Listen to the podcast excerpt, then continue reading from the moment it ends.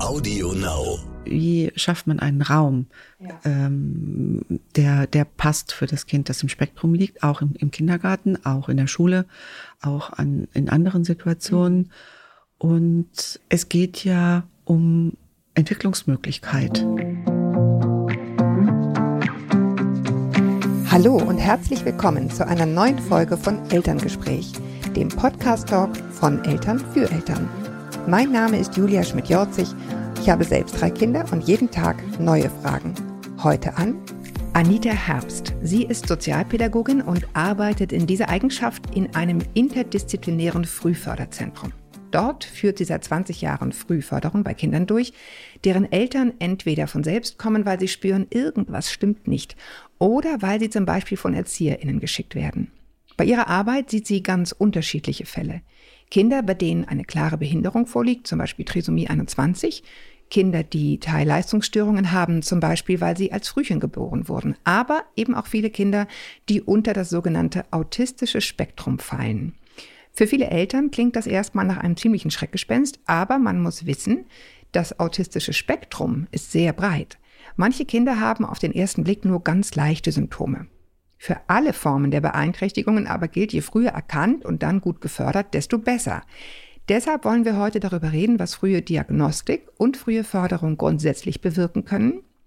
Aber wir wollen auch einen kleinen Schwerpunkt beim autistischen Spektrum setzen. Hallo, willkommen Anita Herbst. Hallo, Frau Schmidt-Jorzig. Anita Herbst, Sie haben mir geschrieben, weil Sie eine Hörerin sind. Äh, das ist total schön, weil äh, ich nämlich ganz viel Feedback von Leuten bekomme, die das auch professionell machen. Das ehrt uns sehr. Und Sie haben gedacht, ich würde das Thema Frühförderung so gern mal einem größeren Publikum sozusagen äh, nochmal äh, ans Herz legen. Und da schreibe ich doch mal Julia Schmidt-Jorzig und zack, jetzt sitzen Sie hier. genau. Ähm, wir, äh, ich finde das nämlich auch wichtig. Also deswegen, normalerweise geht das nicht so zack, zack, aber das ist wirklich ein Thema, was mir selber auch sehr am Herzen liegt. Äh, Wir kriegen ja viele Mails ähm, von Hörerinnen zu, zu diesen Eure Fragen folgen. Ähm, und da schwingt auch immer so ein bisschen diese Frage, und diese unausgesprochene Frage oder Haltung mit, ja, soll man die Kinder sich nicht erstmal in Ruhe entwickeln lassen und jedes Kind hat irgendwie sein Tempo. Das hat sicher auch seine Berechtigung, Ja. natürlich. Ja. Entwicklung braucht Zeit bei Ja. Kindern, immer, ja. Ja. Und oft ist auch ähm, in diesem frühen Alter, in dem wir arbeiten, also 0 bis 6, bis zur Einschulung, ähm, ist es ganz schwer, Prognosen zu machen und Ja. ähm, schon zu sagen, da und dahin wird sich das entwickeln. Aber ähm, natürlich gibt es für viele Einschränkungen, die Kinder in ihrer Entwicklung haben, schon frühe Hinweise. Und da lohnt es sich hinzuschauen, um erstens mal ähm, Kinder und Eltern zu entlasten. Genau, da sprechen wir gleich noch ausgiebig drüber. Das ist nämlich Ja. ein wichtiger Punkt, glaube ich. Ja. Mhm. Und um eben zu schauen, wie kann ich da ein Kind gut fördern? Wie kann äh, ich das Umfeld so schaffen, dass kind, ein Kind gute Entwicklungsmöglichkeiten hat? Ja. Ähm, lassen Sie uns mal gleich auf dieses autistische Spektrum gucken. Ja. Das heißt ja nicht unseren Spektrum. Ja, Ähm, what is it? mhm. Ja. gute Frage natürlich. Ja, natürlich. Selbstverständlich. Ja. ähm, oh, Sie haben es ja vorhin schon gesagt, also da, hat- da hat sich was verändert in den letzten Ja. 10, 20 Jahren. Äh, das wurde früher viel enger gefasst und man hatte so sehr ähm, eingeschränkte Vorstellungen, was ist ein Autist? Also sowas wie ein Autist schaut einem nicht in die Augen, hält keinen Blickkontakt. ähm, Kann Streichhölzer zählen innerhalb von 100 Genau, Sekunden. richtig, Ja. solche Dinge. Ähm, das sieht man jetzt heutzutage Gott sei Dank nicht mehr so, sondern ähm, sieht, dass Also man das, definiert es nicht mehr so. es Man- gibt solche ja. Fälle, ne? Aber ja, man, natürlich, mhm, mhm. ja, ja. Äh, aber ähm, man spricht ja heute von einer Autismus-Spektrum-Störung. Mhm. Ähm, trotzdem legt man da gewisse Kriterien an, Mhm. ähm, nach denen das dann diagnostiziert wird und gesagt wird, ja, das ist ein Kind, das im Spektrum liegt äh, oder nein. Ja. Beziehungsweise in den ersten sechs Lebensjahren wird auch oft ähm, dann gesagt, wir machen eine Verdacht auf Diagnose, also Verdacht auf Autis äh, Autismus-Spektrum-Störung, weil ein Kind sich ja noch entwickelt Ja. und man das manchmal noch nicht so gut einschätzen kann, wohin das geht. Da, dahin schließt sich ja auch der Kreis zu dieser ersten Frage. Ne? Es Ja. ist, Sie sagten nicht nur eine Prognose ist schwer, sondern auch die Diagnose wird immer auf Verdacht gestellt oder Ja. beziehungsweise genau, dass man erstmal natürlich schaut. Ja. Ähm, so, und was sind die Dinge, auf die man schaut oder die einen annehmen lassen, Ja. Ähm, dass es sich bei einem Kind tatsächlich um ein Kind handeln könnte, was in diesem Spektrum liegt? Von wo bis wo reicht das? Mhm. Wir hatten ja jetzt gerade Extremfall, ne? kennt man, glaube ich, aus Raymond, wenn man Ja, zu, der, ja. zu der Zeit noch sozusagen im Kino Ja. war, äh, schnelles Streichhölzer zählen oder unglaublich schnelles Zahlen erfassen. Was, wa- was gibt es noch? Was ist von bis? Also wo, wo genauer hingeschaut wird in der Diagnostik, sind im Prinzip drei Bereiche. Mhm. Das ist äh, der Bereich ähm, soziale Interaktion, Mhm. der Bereich Kommunikation und der Bereich ähm, Verhaltensweisen, Stereotypien. Mhm. Ähm, und es ist in der Tat immer ein bisschen schwierig, das Mhm. genau zu äh, unterscheiden Ja. von dem, was sowieso alle Kinder gerne machen. Mhm. Also sage ich mal, ähm, es gibt Kinder, die, die sind sehr ordentlich, die mögen es ordentlich. Es gibt Kinder, die legen gern alles in Reihen hin. Mhm. Ja? Aber Kinder im Autismus-Spektrum machen das manchmal besonders gern und besonders ausgiebig und das hört nicht auf, Mhm. dass alles Und in können es Reihen nicht, gelegt nicht wird. machen. Genau, Also, es, ne, weil das so eine Art innerer es ist Drang auch oft eine gewisse Zwanghaftigkeit dabei Mhm. und oft eine Schwierigkeit des Unterbrechens. Also wenn ich dann sage, äh, das, das, das darfst du jetzt nicht. Mhm. Wir Das müssen jetzt jetzt los. nicht. Oder? Mhm. Ja, oder das ist ein unpassender Ort oder ähm, wie auch immer, oder das passt jetzt für, für diese Situation nicht, dass es dann für Kinder ganz schwierig wird. Also sie ganz außer sich geraten, ähm, weinen, schreien, ähm, Wutanfälle bekommen oder auch ähm, so etwas wie Erstarren. Ja, sich ganz in sich zurückziehen, sich gar nicht mehr bewegen, nicht mehr einfach stehen bleiben, sich nicht mehr in der Lage sind, sich zu bewegen. Okay, das ist aber schon, würde ich sagen, recht auffällig. Ne? Also Ja. wenn, wenn, wenn ich häufig ein Kind habe, von dem ich merke, das ist, also das Wort Lockdown benutzt man jetzt nicht mehr gerne, aber ne, ist, Ja. so, ist so ein bisschen richtig Ja. nicht mehr da. Das würde ich jetzt schon eher als auffällig bezeichnen. Oder, Ja. oder, oder wie lang ist, ist so ein Moment? Kann so ein Moment sein? Ja, der kann schon lang sein. Aha. Eine Stunde, zwei, Okay. drei. Also Ja. liegt im Zimmer, kann, der, kann, kann ein Kind dabei spielen? Also im Sinne von, also die Zinnsoldaten Also in- in, der Hand haben oder was? Mhm. Heute hat ja keiner mehr Zinnsoldaten. Gott, oh Gott, ich letztes Jahrhundert. Aber ähm, also halt irgendein Spielzeug in der Hand haben und, äh, und Ja. das stundenlang so bewegen oder. Ja, das, das machen Kinder natürlich auch, aber Mhm. ähm, ja, jetzt spielen natürlich auch andere Kinder gerne lange in ihrem eigenen Zimmer. Mhm. Mm. Wenn die Eltern zu uns kommen Ja. und sich Sorgen machen, deswegen kommen sie ja. Ja. Sie kommen, weil sie selbst merken, da ist etwas anders mit meinem Kind, Mhm. da ist etwas besonders schwierig mit meinem Kind oder ähm, ich habe das, also es muss nicht schwierig sein, sondern manchmal ist es ist einfach anders äh, Mhm. und deshalb mache ich mir Sorgen. Ja. Oder es ist jemand gekommen und hat gesagt, ähm, schauen Sie mal, da ist bei Ihrem Kind etwas anders, da ist bei Ihrem Kind etwas Ja. auffällig. Ja. Und das sind ja eben, wie Sie schon sagten, oft Erzieherinnen in Kindergärten, auch Kinderärztinnen, Logopädinnen, die vielleicht schon mit dem Kind arbeiten, weil es eine Sprachverzö äh, Sprachentwicklungsverzögerung hat. Ähm, dann sind das ja immer auch Menschen, die viele Kinder im gleichen Alter erleben Mhm. und deshalb schon ein gutes Gespür dafür haben, wie entwickeln sich Kinder in der Regel. Und wenn die jetzt sagen, da fällt mir was auf, da ist was anders, da mache ich mir Sorgen. Und jetzt spreche ich die Eltern mal drauf an Mhm. und sage denen zum Beispiel, schauen Sie, da gibt es ein Frühförderzentrum oder ein sozialpädiatrisches Zentrum, Mhm. gehen Sie doch da mal hin mit Ihrem Kind. Oder wie gesagt, Eltern denken das und ähm, machen sich Sorgen. Mein Kind entwickelt nicht, sich nicht so wie, Ja. wie ein anderes Kind. Ich muss noch mal einhaken, weil dieses sich Sorgen machen, also viele Briefe, äh, viele Briefe, viele, Gott, ich bin wirklich dem letzten Jahrhundert, äh, viele E-Mails, die wir kriegen, ähm, äh, da haben die Eltern ja ein Gefühl, sie wissen noch nicht, wie berechtigt es ist. Ja. Ne? Deswegen, wenn wir jetzt sozusagen nochmal zu den Symptomen zurückkommen, Sie sagen, das sind dann auch häufig LogopädInnen oder ErgotherapeutInnen und ähm, das heißt, diese Kinder haben dann häufig schon, wie soll ich sagen, Frühförderung, weil was? Was ist es noch? Also Sie hatten gerade gesagt, es mhm. ist so ein mhm. bisschen dieses, diese Ordnungsliebe, die so, wo man merkt, mh, hm, Tickchen drüber, ne? Ja. Ähm, dann dieses Verharren und sich so ein bisschen selber wegschließen mhm. über eine recht lange Zeit, also nicht mhm. nur so ein, zwei, drei Minuten, sondern mhm. länger. Äh, und was ist es noch? Sie sagten gerade, haben gerade nur so angeteasert Sprachentwicklungsverzögerungen. Ja, ja.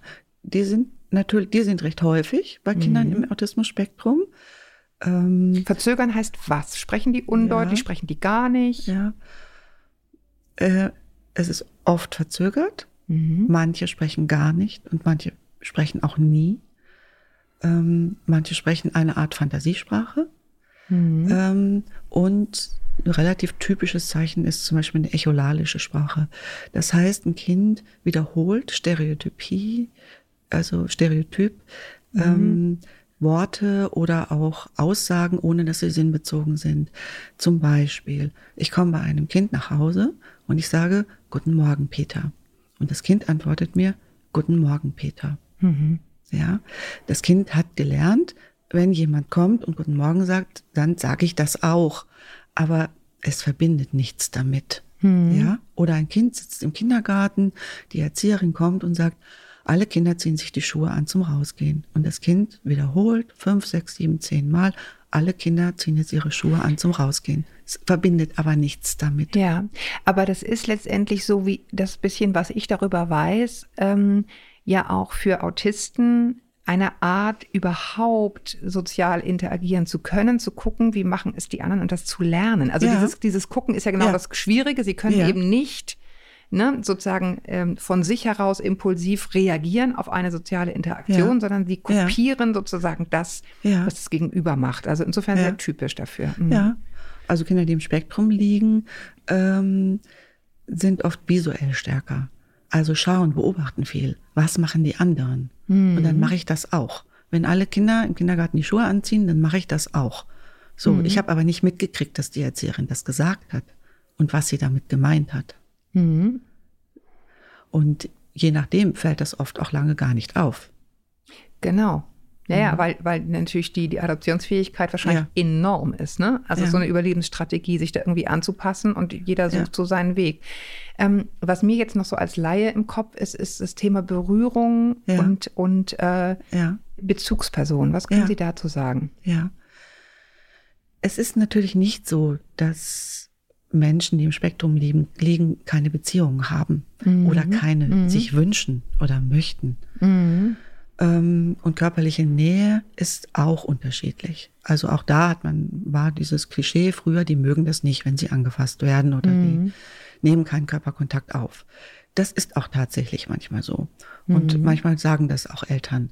Das ist, das Kind kuschelt nicht gern mit mir. Wenn ich mhm. mir das Kind auf die Hüfte setze, dann biegt es sich von mir weg. Hm. Ähm, das, das kommt nicht, um auf den Arm genommen zu werden, äh, so etwas. Es ist aber auch manchmal anders.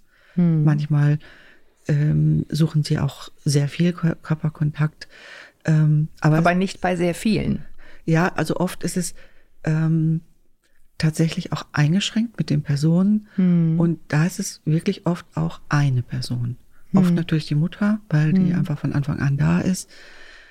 Für ein Kind im Spektrum ist diese eine Bezugsperson oft was ganz, ganz Wichtiges ist, weil, weil diese Person das Kind, ich sag mal in Anführungsstrichen, lesen kann. Mhm. Diese Person ist so nah mit dem Kind, dass sie weiß, was das Kind braucht. Mhm. Und das ist natürlich und für das Kind Sicherheit. Ne? Ja, und das, mhm. das brauchen Kinder, die im Spektrum liegen, noch viel mehr als andere Kinder. Ja. Ähm, ich kann mir vorstellen, also ein Kind, was sich vielleicht noch von Mami und vielleicht noch von Papi irgendwie anfassen lässt, überraschend schon wahrscheinlich nicht mehr so gerne. Also wenn dann ja. mit Augenkontakt und ich sage ja. jetzt, ne, ich so. Ja. Äh, wie ist das dann erst mit Oma und Opa und was das nach sich zieht? Ja. An, ja. ich finde, der könnte auch mal ne, guten Tag sagen und der soll doch mal man kann ja. sich vorstellen, was dann da los ist häufig, ne, in den ja, Familien, natürlich. wenn das noch genau. nicht erkannt ist und ein ja. Kind sich halt sozial anders verhält als erwartet, oder? Was sind da Ihre Erfahrungen? Was berichten die Eltern? Ja, natürlich. Das ist, das ist ganz oft so ein Problem. Dieses mhm. Sag guten Tag, gib die Hand, schau in die Augen. Ja. Mhm. Ähm, wir wissen ganz viel äh, von erwachsenen Menschen, die, die im Spektrum liegen, ähm, weil die das natürlich schon erklären können. Mhm. Ja, also das jetzt mit dem Blickkontakt, das ist tatsächlich nicht bei allen Menschen, die im Spektrum liegen, sind so, auch bei Kindern nicht. Es gibt mhm. Kinder, die im Spektrum liegen, die die Augenkontakt haben, mhm. aber es gibt wirklich auch viele, für die das ganz unangenehm ist. Ja. Ja. Und die, wenn die dann erwachsen sind, können die erklären, dass sie sich Strategien suchen. Die schauen zum Beispiel nicht in die Augen, die schauen auf die Stirn, auf die Nase, auf sonst was, mhm. weil sie natürlich gelernt haben, sozial angepasst muss man irgendwie ins Gesicht schauen. Mhm. Ähm, das müssen Kinder erstmal rauskriegen. Ja, und mhm. vorher ist mhm. eben dieses, ich mag den nicht anschauen, ich mag dem nicht die Hand geben, mhm. ich mag nicht in den Arm genommen werden. Ganz schwierig, auch oft Arztbesuche. Ja, der, die Ärzte fassen einen auch an. Dieses mhm. Hantieren am Körper und die machen auch noch was, stecken ja, Nadeln ja, ja, rein oder sonst etwas. Das ist ganz schwierig oft. Mhm. Und ähm, da können zum Beispiel auch äh, Menschen, die dann schon erwachsener sind, ähm, eher sagen, ich möchte, dass der Arzt mich bitte vorher fragt. Ich möchte das, oder dass er es ankündigt, ja. dass er sagt, ich fasse jetzt deinen Arm an ja. und mache das und das. Wir haben, also dieses Überraschen, Überraschungsmoment haben wir jetzt angesprochen, diese Ordnungsliebe. Mhm. Ähm, in welcher Weise äh, sozusagen wird das auch sichtbar, wenn Kinder äh, also aus Situationen rausgerissen werden? Wir hatten das vorhin ne, mit, hier kannst mhm. du jetzt nicht bauen oder wir müssen ja. jetzt los. Ja. Oder wir wechseln jetzt den Raum. Ähm, ja. Was, was beobachten Sie da bei Kindern, die im Spektrum liegen? Ja, die haben natürlich ein Problem mit, ähm, mit viel Veränderung. Mhm. Ja, weil wenn die Dinge immer gleich sind, mhm. dann sind sie so sicher. Dann weiß ich, was kommt, dann kann ich mich darauf einstellen. Mhm. Und wenn ich ein Zuhause habe, was sehr aufmerksam ist mit mir und gut auf meine Signale schaut als Kind, mhm. ähm, dann bin ich, fühle ich mich da erstmal sicher und wenn ich woanders hinkomme, ist das ja vielleicht nicht mehr so. Mhm. Ähm, wenn wir mit den Kindern arbeiten, die im Autismus-Spektrum liegen, dann ähm, schauen wir, dass wir gute Strukturen schaffen mhm. ähm, in, im Umfeld der Kinder, voraussehbare Strukturen für das Kind, dass es weiß, erst kommt das, dann kommt das, dann kommt das. Das gibt ganz viel Sicherheit. Äh, ein gleicher gleicher Tagesablauf, hm. ähm, auch im Kindergarten eine gleiche äh, Tagesstruktur. Ähm, das, das sind Dinge, die, die für alle Kinder ganz gut sind, aber für Kinder, die im Spektrum sagen. liegen, ja, ja. Äh, besonders wichtig sind. Man kann sich sozusagen ausrechnen, ähm, dass natürlich im Umgang mit Kindern also Kinder mit Kindern, das natürlich ja. ungleich schwerer ist, weil die ja immer, also das ist ja auch das Entzückende an ihnen, so unkalkulierbar sind. Ja. Für ein, für ein ja. Kind, was im autistischen Spektrum liegt, wahrscheinlich tendenziell dann immer eher ein bisschen bedrohlicher. Ähm, Nein, eigentlich gar nicht. Nee, das nicht. Nein. Okay. Mhm. Nein, also oft tun, tun sich Kinder mit Kindern viel leichter. Aha, okay. Ich dachte, also ich, ich wollte hinaus auf, ist es dann auch schwierig in der Kindergartengruppe, weil das Kind mhm. eher haut, weil es sich mhm. eben eher bedroht fühlt? Oder, oder ja. sind, sind das nicht so klassische Auffälligkeiten? Ja. Natürlich ist es schwierig im Kindergarten. Ja. Das schon. Ja. Aber ähm, ich beobachte oft, dass andere Kinder sich ganz gut einstellen können. Ja. Also intuitiv, die merken das einfach. Mhm. So, und dann, und das andere muss man schauen. Äh, wie, wie schafft man einen Raum, ja. ähm, der, der passt für das Kind, das im Spektrum liegt, auch im, im Kindergarten, auch in der Schule, auch an, in anderen Situationen. Mhm. Und es geht ja um Entwicklungsmöglichkeit. Genau, das, da kommen wir nämlich gleich hin. Was tut man dann? Ja. Sie hatten ja schon gesagt, das Umfeld bauen. Ich würde noch gern einmal den ja. Fokus nochmal weglenken von den Kindern ja. auf die Eltern. Ja.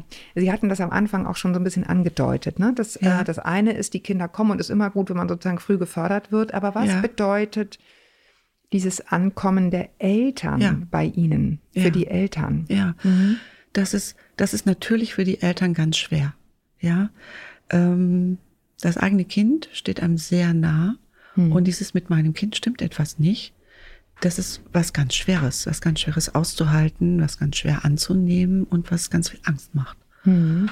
Und ähm, wir versuchen bei uns da so einen Raum dafür zu geben, wo das sein kann. Mhm. die, diese Angst, diese Sorge, wo man sie mal sagen kann, wo man sie aussprechen kann, wo einem jemand zuhört, mhm. wo man auch weinen kann. Es wird viel geweint auch, weil es auch traurig ist, zu sagen, mein Kind ist nicht wie andere Kinder. Mhm. Ähm, und manchmal ist es einfacher, das, ich sag mal, in Anführungsstrichen mit jemand Fremdem zu besprechen, als mit der Nachbarin oder der Freundin. Ja, ja. ja. Und da, und dann natürlich auch sozusagen, das sind ja auch Fachleute, ne, die sich ja. ein bisschen auskennen und wissen, was ist wirklich was, was mich beunruhigen muss. Mhm. Ja. Genau. Und ja, was ist vielleicht was, ähm, wo auch wir sagen, da kann man noch mal warten, ähm, da warten wir erstmal das erste halbe Jahr im Kindergarten ab oder wir machen erstmal eine logopädische Therapie und schauen dann noch mal oder wie auch immer. Ich kann mir vorstellen, äh, also das eine ist natürlich so eine Art Kummer, oh Gott, mhm. das Wort macht mir Angst. Ne? Was, mhm. was ist das jetzt? jetzt ja. Also haben wir jetzt die ganze Zeit irgendwie so ein Freak, weißt also ja. was, was in Eltern ja. sozusagen äh, Köpfern sich abspielt. Aber ähm, ich kann mir auch denken, gibt es sowas wie Entlastung, auch wenn man es dann mal weiß? Ja, natürlich. Mhm. Ähm, Jetzt ist es natürlich nicht so, dass die Eltern schon mit dieser Idee zu uns kommen. Ja. Mein Kind ist, das, ist ein Kind, das mhm. im autistischen Spektrum liegt, mhm. auch meistens noch keine Diagnose hat, mhm. sondern die Eltern kommen und sagen, da ist irgendwas. Mhm. Und dann ist es ein oft längerer Weg, auch über Jahre.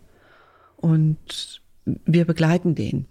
Das mhm. finde ich persönlich auch was ganz Wertvolles in meiner Arbeit. Also so, so einen mhm. Weg zu begleiten. Ja, da würde ich gerne noch über die Perspektive sehr gern sprechen. Das dürfen ja, wir nicht vergessen, bitte. Ja. Mhm.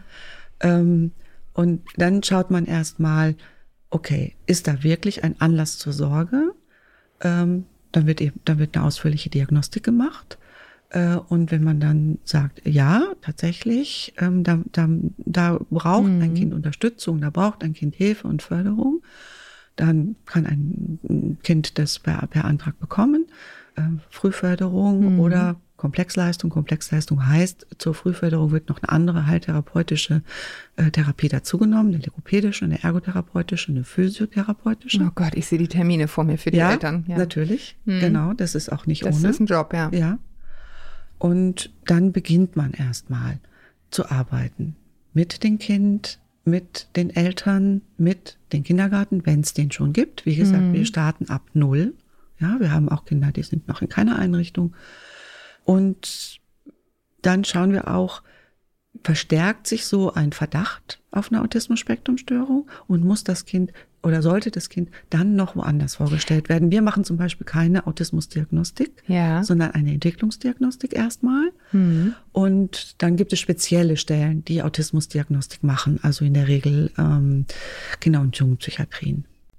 Aber ich kann mir denken, ich muss noch mal darauf rumreiten, weil ich ja. also persönlich das auch äh, so erlebt habe, ähm, dass gerade wenn Sie sagen, das ist dann ein längerer Prozess, bei dem die Eltern natürlich mitgenommen werden, was ja. machen wir jetzt, was gucken wir jetzt, ja. auch unheimlich viel Wissen auf einmal da ist bei den Eltern. Ja. Und ich mir vorstellen kann, dass das auch viel Entlastung bringt, weil vorher hat man ja nur dieses, ne, im Kindergarten gucken die Leute komisch, die ja. ErzieherInnen haben irgendwas gesagt, auf dem Spielplatz ist es irgendwie schwierig, ja. die Oma sagt, also irgendwas stimmt doch mit der nicht, ne? Also ja. ständig ist es irgendwie so ein, und es ist ein Schuldgefühl bei den Eltern. Natürlich. Ne? Habe ich, der, hab ich das Mädchen oder den Jungen nicht richtig erzogen? Müssen wir härter durchgreifen? Also diese ganzen Fragen.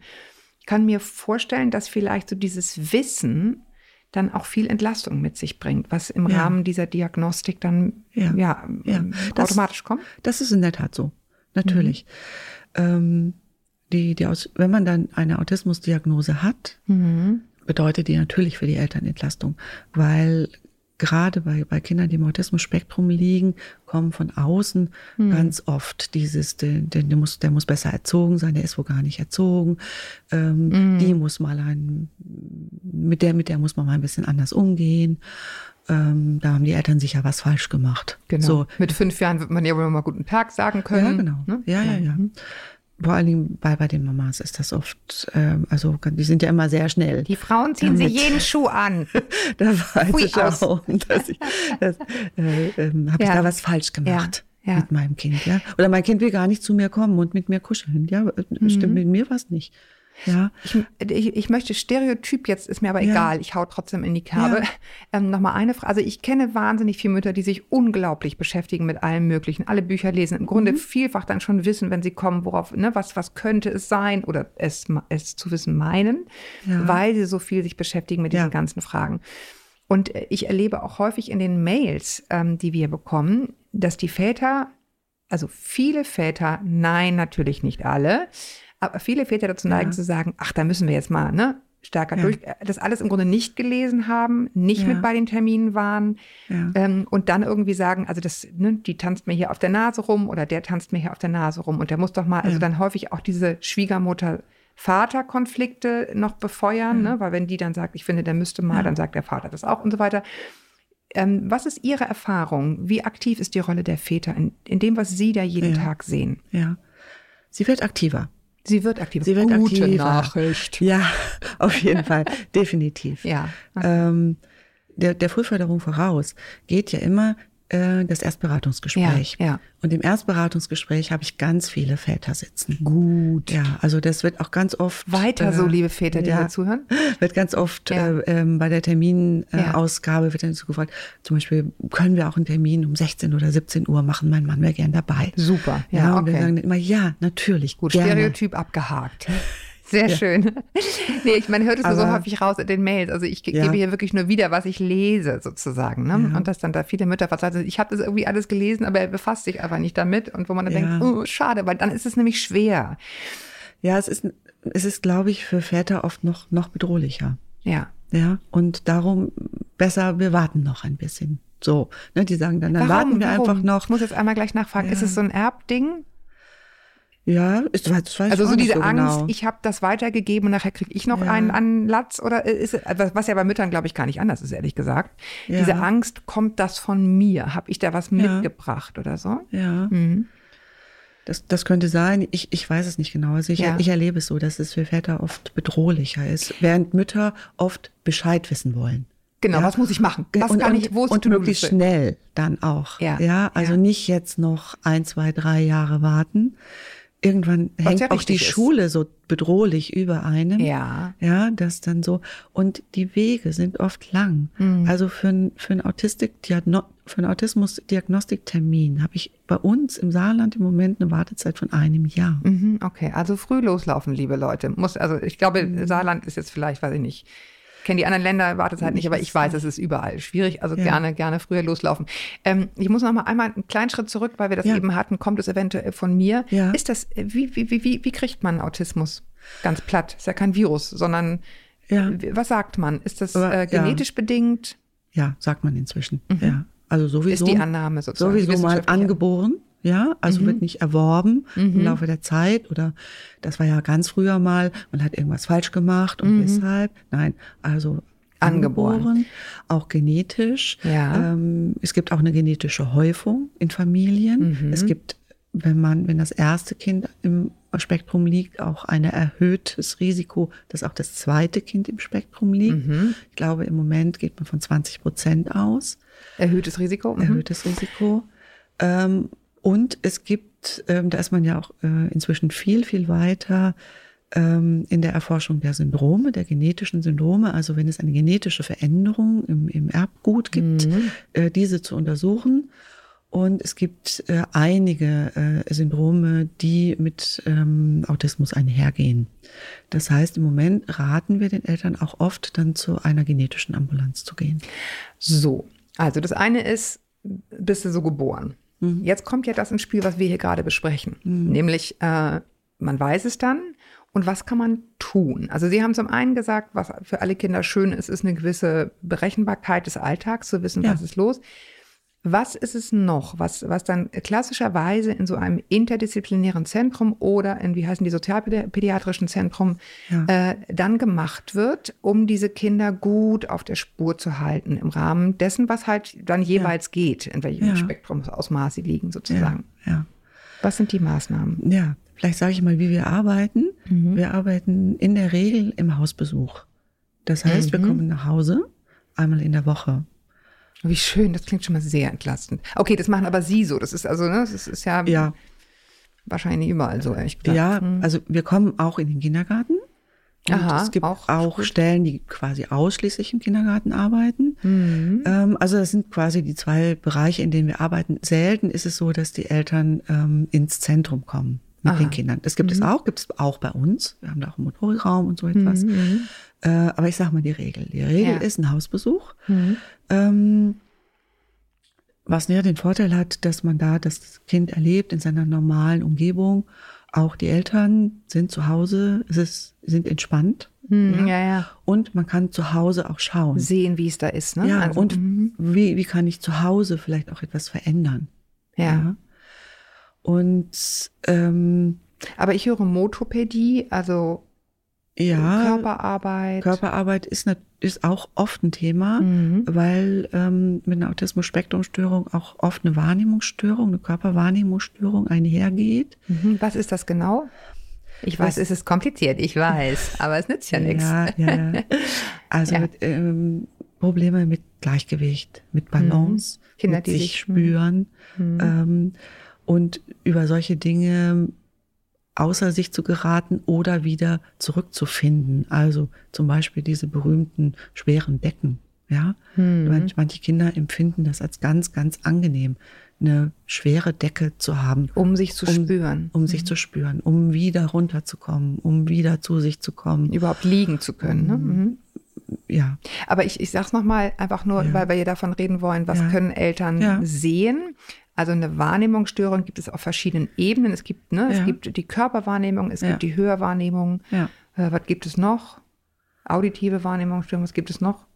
Visuelle vielleicht auch? Ja, auch Ja, Sprach, Sprachwahrnehmungsstörung. Also, Genau, also Kinder, die ja, zwar gut hören, Ja. aber das Ge- Gehörte falsch ablegen. Das heißt, die können Fantasieworte schwer nachsprechen zum Beispiel. Ja. Kinder, die Körperwahrnehmungsstörungen haben, können schwer schaukeln, ziehen sich sehr spät an. Mhm. Ne? Also sind nicht gut im Koordinieren von Mhm. Körpervorrichtungen, ähm, Ja. Was häufig auch zu Konflikten führt. Ja. Ne? Also Schaukeln ist zum Beispiel so ein Thema. Also viele Kinder, die im Autismus-Spektrum liegen, schaukeln ausgesprochen gern. Das okay, ist- also die Ausnahme bestätigen die Regel. Nee, also das, Oh. ist, also das ist zum Beispiel Ja. sowas, das können die oft stundenlang.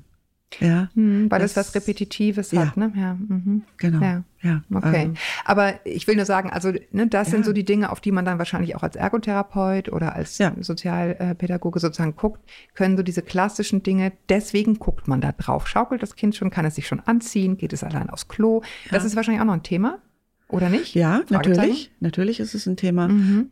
Wie gesagt, das ist immer was, das gilt nicht für alle, Ja. sondern es ist oft so. Es Genau, oft aber wenn so, wir jetzt dass- sagen, wir haben Eltern, die sie- uns zuhören, ne? Ja. und ich habe ein Kind, was viel Ja. hinfällt, sich viel stößt, nicht aufs Klo geht, sich nicht gerne anzieht, Ja. sich nicht gerne anfassen lässt, so, ne? wenn wir hier von fünf, sechs, sieben Dingen reden Ja, und jedes Mal einen Tobsuchtsanfall kriegt, äh, wenn irgendwie Situation wechselt, ja, dann, dann und, und irgendwie denke, komisch.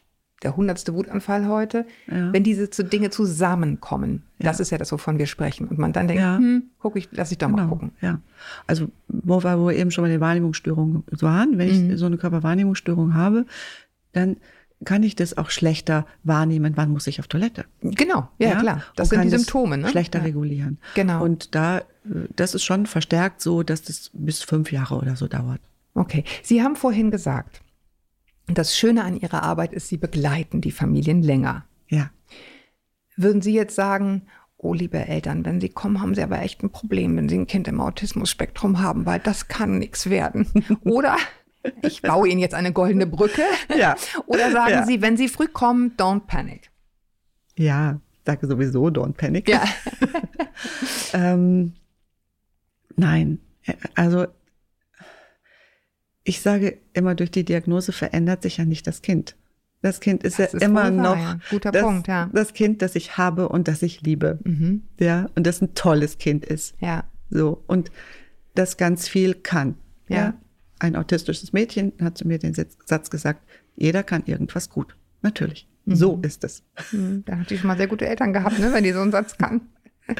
ja, ja. Ähm, und ähm, was so schön in, in der Frühförderarbeit ist, dass man dann zu zweit oder zu dritt liebevoll auf dieses Kind schaut Mhm. und schaut, was kann es und was braucht es. Hm. Und ähm, wo, wo sind die Punkte, wo es schwierig ist wie kann ich die verändern, dass es einfacher wird, dass es fürs Kind einfacher wird und mhm. für die Eltern einfacher wird und dann später, wenn das Kind in der Einrichtung ist, auch für die Einrichtung einfacher wird. Und äh, wir arbeiten da ja auch, wir arbeiten in den Einrichtungen, wir arbeiten mit den Erzieherinnen äh, der Einrichtungen, ähm, um zu schauen, wie kann man da auch Dinge verändern, anders machen, dass sie ja. gut passen. Ich habe vorhin so ein bisschen gesagt, oha, ich sehe schon die ganzen Termine. Also ja. ich glaube, man muss realistisch sagen, Eltern, die ein Kind haben, was da liegt oder andere äh, Defizite, wo auch immer ja. hat, egal wie sie heißen, hat schon erstmal eine Hausaufgabe. Da ist schon auch was zu tun. Das, glaube ich, darf man auch nicht verschweigen. Ne? Also ja. Also wenn dann diese ja. Therapien und so kommen. Aber mein Gefühl ist, sagen Sie, korrigieren Sie mich, die haben sie ja sowieso diese ja. Aufgabe. Ne? Die ja. Frage ist nur, wie ja. außer Rand und Band lasse ich mein Kind noch geraten, weil es nicht richtig angesprochen wird mit den Themen, die es hat. Ne? Also das, deswegen sagen Sie, finde ich völlig richtig, das Kind bleibt ja, was es ist. Das hatte die Themen auch vorher, auch wenn es noch keine Termine für die Themen hatte. Ne? Aber die Eltern haben wahrscheinlich vorher auch schon an gewissen Fronten gekämpft und jetzt kann man zumindest was unternehmen, was mit Sicherheit konstruktiv helfen wird. Ja. Ne? Also das finde ich nochmal wichtig zu sagen, denn ja, es ist schon eine Aufgabe, wenn man ein Kind hat, was man, was ja. dann auch gefördert werden muss. Ich, da darf man, glaube ich, auch nicht unehrlich sein. Aber ja. vorher war es ja auch eine Aufgabe, nur eine, wo man gar nicht wusste, was, was soll ich verdammt nochmal machen. Ja. Ne? ja. Und ähm, man hat dann jemand, der, der einem zur, zur Seite ja, steht Profi, ja. äh, bei, bei den Informationen. Ja. Es ist so schwierig für Eltern an die Informationen zu kommen. Ja. Ja ich sag mal ein paar Beispiele, oder auch dann unterstützt zu werden. Auch, mm. auch bei Eltern zum Beispiel, die Schwierigkeiten mit der deutschen Sprache haben. Ja? Oh ja. Das ist ja ganz schwierig. Das wollte ich nämlich nachher noch fragen, die soziale ja. Frage dabei. Ja. Ne? Also ja. Und ich meine, für viele, viele Leute, die hier Steuererklärungen machen, wissen, wie schwierig es ist, solche Formulare auszufüllen. Mhm. Ja, ähm, Pflegeanträge für Eltern. Ganz genau, mhm. richtig. Also viele Eltern wissen das nicht. Wenn ich ein Kind habe, das im Spektrum liegt, kann ich einen Antrag auf einen Pflegegrad stellen. Mhm. Ja, das kann mich ganz entlasten. Ich hatte eine Mutter, die sagte, toll, jetzt habe ich dieses Pflegegeld, ich kann von der Dreiviertelstelle auf die halbe gehen. Damit ja? ich Zeit habe dafür, Damit ja, ich, Wahnsinn. Ja, äh, die Zeit habe, Ding, ja. äh, die, diese Sachen zu machen. Ja, ja, ja. Äh, ich kann mit den Eltern zusammen gucken, welches ist der geeignete Kindergarten? Hm. Ja, wo, wo hat mein Kind gute Entwicklungschancen? Wo habe ich ein gutes Gefühl, mein Kind hinzugeben? Also alle Eltern wissen ja, wenn ich mein Kind in, der, in, in den Kindergarten, in die Krippe zu einer Tagesmutter bringe. Kita brauche, für die Kleinsten, sagen wir hier, habe ich gelernt. Brauche ich, ja, stimmt. brauche ich ein gutes Gefühl, wenn, ja, dass mein Kind ja. dort gut aufgehoben ist, dass jemand nach ihm schaut, dass es ihm dort gut geht. Und dann wird es sich auch besser entwickeln. Ne? Das ist ja, ja sozusagen die, die, die These ja. oder die Annahme. Und wenn ich ein Kind mit Besonderheiten habe, dann brauche ich dieses Gefühl besonders. Ja. ja. Das heißt, ich muss ganz gut gucken jetzt kennt natürlich nicht jeder alle Kindergärten, die es in meinem in meinem nee, Stadtverband gibt. Ja Sie. Dazu Ganz genau. Ja dazu gibt es ne? Leute, die die kennen und Leute, die wissen, ähm, welche Anträge kann man dafür stellen. Ein Kind ähm, kann eine Unterstützung haben im Kindergarten, kann eine Integrationskraft bekommen, die ein mhm. Kind dort begleitet. Aber wie muss ich das beantragen? Wann muss ich das beantragen? Wo muss ich das beantragen? Genau. Äh, all diese Dinge. Also ich äh, sage an dieser Stelle nochmal was, was eigentlich äh, irgendwie völlig klar sein sollte. Aber ich glaube, es gilt für diese Eltern in ganz besonderem Maße. Das ist ja eine Aufgabe oder ein Brett. Und äh, ich glaube, die Gefahr kann sehr groß sein, dass man sich darin verliert, dieses Kind permanent zu unterstützen, was ja auch lobenswert ist, ja. und sich selber komplett zu vergessen. Ja.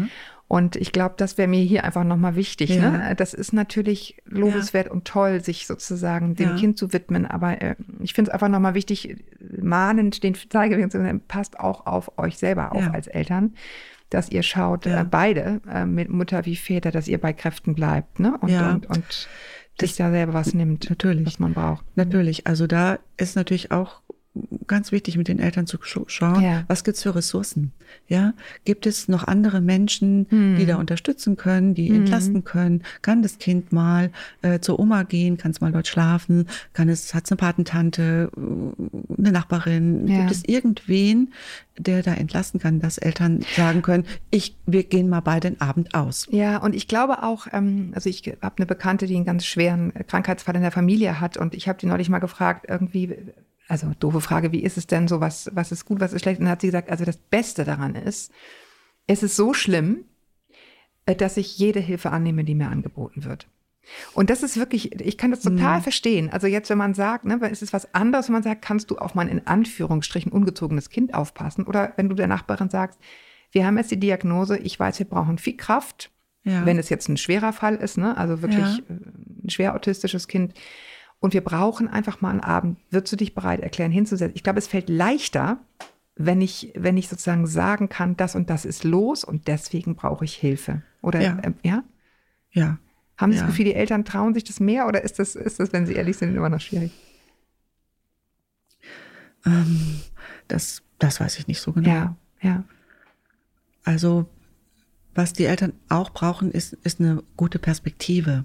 Genau, ja, das also wollte ich, sprech, Sie eben auch noch fragen. Haben sprech, Sie das Gefühl, das ja. kann wirklich helfen, was Sie da tun? Ich meine, doofe Frage, Sie ja. machen es seit 20 Jahren, aber trotzdem, ich frage Sie jetzt mal. Ja, ja. Ja, ja äh, also das Feedback bekomme ich von den Eltern. Hm. Ja, dass, dass die sagen, das war so gut, dass Sie da waren. Äh, all die Jahre. Ich begleite manchmal Kinder, da fange ich an, wenn die ein Jahr alt sind, bis die mit sechs oder sieben ja, in die toll. Schule kommen. Ja, ja, ja, ja toll. Ähm, oder nach diesem Erstgespräch, Eltern sagen am Ende, äh, es hat so gut getan, dass mir mal jemand zugehört hat. Hm. Ähm, ich habe jetzt eine Idee, was der nächste Schritt sein kann. Ich sehe ein Licht am Ende des Tunnels. Ja, ja. Ähm, ich bin ein Stück weiter. Hm. Ähm, so etwas. Ja. Und wir sprechen schon auch Perspekt über Perspektiven, über Perspektiven für das Kind, hm. nämlich das, was sich alle Eltern wünschen für ihr Kind, nämlich, dass es mal ein selbstständiges Leben führen kann. Hm. Und das, das können sie natürlich also Kinder, die im Spektrum liegen, also ja. die meisten. Ja. ja. Manche, manche auch nicht. Mhm. Ja, ähm, sicher. Äh, aber auch dann gibt es Möglichkeiten. Auch da hat sich ganz, ganz viel ja. verändert. Ja. Ähm, von dieser Vorstellung, wenn ich ein Kind mit Behinderung habe, dann ist mein eigenes Leben sozusagen gelaufen. Mhm. Dann werde ich, bis ich ähm, nicht mehr bin, für dieses Kind 24 Stunden am Tag da sein Und wer müssen. ist da, wenn ich nicht damit da bin, ja. Und genau, genau das, das, ist genau der Punkt. Mhm. Weil wenn, wenn ich das so mache, dann was passiert dann, wenn ich nicht mehr da bin? Dann mhm. steht das Kind auf einmal, das Kind, was dann vielleicht schon 40 ist, mhm. ähm, vollkommen alleine und hilflos da. Also sich sofort das heißt, auf mehrere ich, Füße stellen. Genau, ne? ich schaue schon vorher, ja. Also ähm, was kann es da geben? Und ja. da gibt es inzwischen, Gott sei Dank, ganz, ganz viele ja. Wohnformen, betreutes Wohnen, ja. äh, Wohngemeinschaften. Ähm, da gibt es ganz, ganz viele verschiedene Dinge äh, als Alternativen zum, sage ich mal, klassischen Heim. Was ja, die oder wenigsten zu Hause Eltern und wollen. Ne, oder und ja, oder ähm, im, eben, eben zu Hause. Und das heißt nicht, ich kümmere mich nicht mehr um mein Kind. Ja. Ja, das heißt ja trotzdem noch, dass, dass ich da bin wie alle Eltern. Ja. ja, also man ist immer sein Leben lang für sein Kind da. Ja, ja, so, also es das zieht sich. Das, ist, das ist ja nichts anderes. Ja, ja, ja. Ja, äh, aber äh, Eltern brauchen natürlich auch äh, so eine Perspektive. Und natürlich, ich kenne auch viele erwachsene Menschen, die die im Autismus-Spektrum sind, die ein ganz normales Leben führen. Die haben einen Beruf, die haben eine Familie. Ja, und da ist ja sowas alles. wie zum Beispiel wie Homeoffice oder ne, soziale, ja. Äh, ein Riesenschritt für diese Menschen, ja, ne, sich äh, auszutauschen, ohne ständig irgendwo in der Kneipe sitzen zu müssen oder so, zum Beispiel. Also ja. habe ich neulich gelesen, dass das vielen Menschen auch sehr entgegenkommt. Ja, natürlich. Also gerade den, äh, den Asperger-Autisten, ähm, da gibt es inzwischen eine große Community, die auch ähm, sich damit auseinandersetzen mit diesem ganzen Thema. Aber was schauen Sie ist anders? Das Wort, bin ich ne? überhaupt äh, ja. behindert oder sind es die anderen, die neurotypischen? Ja, das ja, ja, das ist echt ich. spannend. Also, weil ich meine, das Wort äh, sozusagen Asperger Community ist ja wie so ein Oxymoron. Ne? Ja. Gibt sowas, das herrenlose Damenparat, wo man denkt, interessant, das gibt es, weil ja. es diese neuen Medien gibt. Sonst gäbe es keine Community von Aspergern. Ja, ja. also das, also klar, es gab Selbsthilfegruppen und sowas natürlich früher schon. Das ist ja sicher richtig. Aber so dieses sich nicht nicht treffen müssen und trotzdem in Kontakt sein ja. und, und sich austauschen. Ja, toll. Also gut. Ich, ich hoffe, wir haben das Thema etwas umkreist. Gibt es irgendwas, was Ihnen noch ganz wichtig ist, was Sie, was Sie loswerden möchten, was ich jetzt vergessen habe, irgendeinen Aspekt? Ich, ich, ich äh, möchte noch ganz mhm. kurz was dazu sagen, wie der Weg ist. Ja. Ähm, dass, dass, äh, Eltern, zu Ihnen, zu Menschen wie Ihnen. Ja, mhm. genau es ist tatsächlich von Bundesland zu Bundesland ein wenig unterschiedlich. Mhm. Äh, aber dieses Angebot der offenen Erstberatung, was ein niedrigschwelliges Angebot ist, was alle Eltern wahrnehmen können. Was nichts kostet. Es kostet, also die Frühförderung kostet sowieso nichts, mhm. aber auch dieses Beratungsgespräch kostet nichts. Und man braucht dafür auch keine Überweisung oder, oder sonst irgendetwas. Man mhm. kann anrufen in so einem Zentrum? In so einem Zentrum, ein Frühförderzentrum, ein sozialpädiatrisches Zentrum, also SPZ. Mhm. Äh, sonst etwas und kann sagen, ich möchte gerne einen Termin für ein offenes Erstberatungsgespräch. Mhm. Und dann kann man dort mit, mit seinem Sorgen, mit seinem Anliegen hinkommen, das besprechen und dann ähm, schaut man, gibt es die nächsten Schritte? Gibt genau, es, gibt es eine ausführliche Diagnostik? Das war nochmal gut. Führt es zur Frühförderung? Und das ist alles ähm, kostenfrei. Das sind die guten Nachrichten zum Schluss. Mhm. Ich danke Ihnen sehr, dass Sie hergekommen sind. Ähm, wir sitzen uns hier nämlich gegenüber. Das ist gar nicht mehr so, gar nicht mehr so häufig in diesen Zeiten. Also was ganz Besonderes auch für mich. Ähm, danke Ihnen, dass Sie Ihr Wissen mit uns geteilt haben. Und euch da draußen danke ich fürs Zuhören. Schreibt mir bitte sehr gern weiter fleißig an podcast.eltern.de. Wir freuen uns natürlich auch über nette Bewertungen bei iTunes. Ähm, auch mal ein kleines nettes Textchen. Ihr schreibt mir so viele nette Sachen veröffentliche die auch gerne mal. Ähm, bis wir uns wieder hören, halte den Kopf über Wasser. Ahoi aus Hamburg. Tschüss. Tschüss.